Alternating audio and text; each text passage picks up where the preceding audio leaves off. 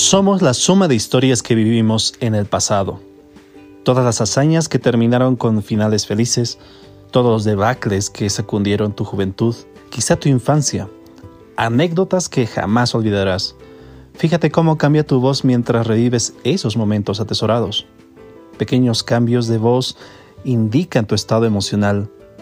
Aquellos momentos intensos, cuando se agudiza tu voz un momento grave mientras los recuerdos tristes recorren tus cuerdas vocales, inflexiones suaves y moduladas cuando expresas tu afecto a alguien.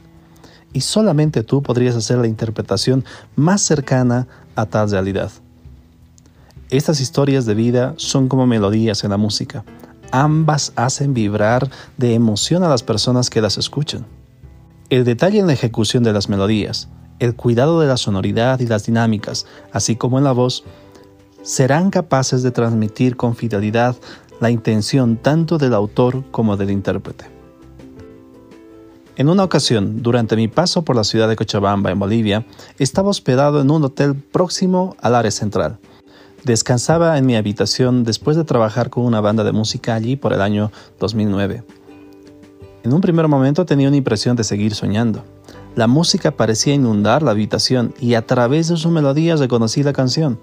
Mientras tanto, sin percatarme, desde la ventana de mi habitación se podía ver cómo las personas ingresaban a una iglesia.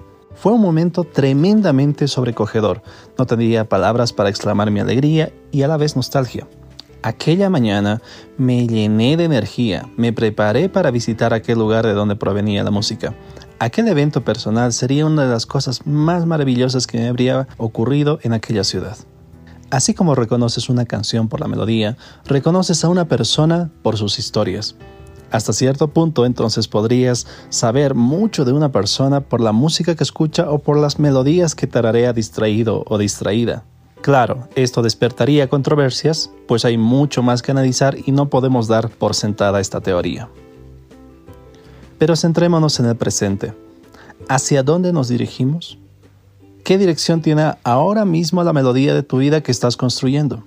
Si la historia que estás construyendo es clara y día a día se desarrolla, felicidades. Este es tu momento y espero escuchar tu historia de éxito y logros en algún momento. Y en el caso de otras personas, si por alguna razón te sientes estancado en tus proyectos o no puedes ver el camino, probablemente sea porque necesitas aliviar o eliminar el desorden en todos los sentidos de tu vida. Ese desorden que convive contigo, a la cual muchas veces nos acostumbramos, es un ruido con el que convivimos y no nos permite dibujar nuestra propia melodía.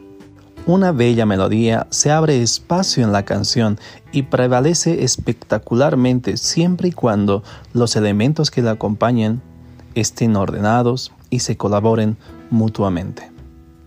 Soy Alan González y estaré compartiendo contigo vivencias que tienen que ver con la música y tu día a día.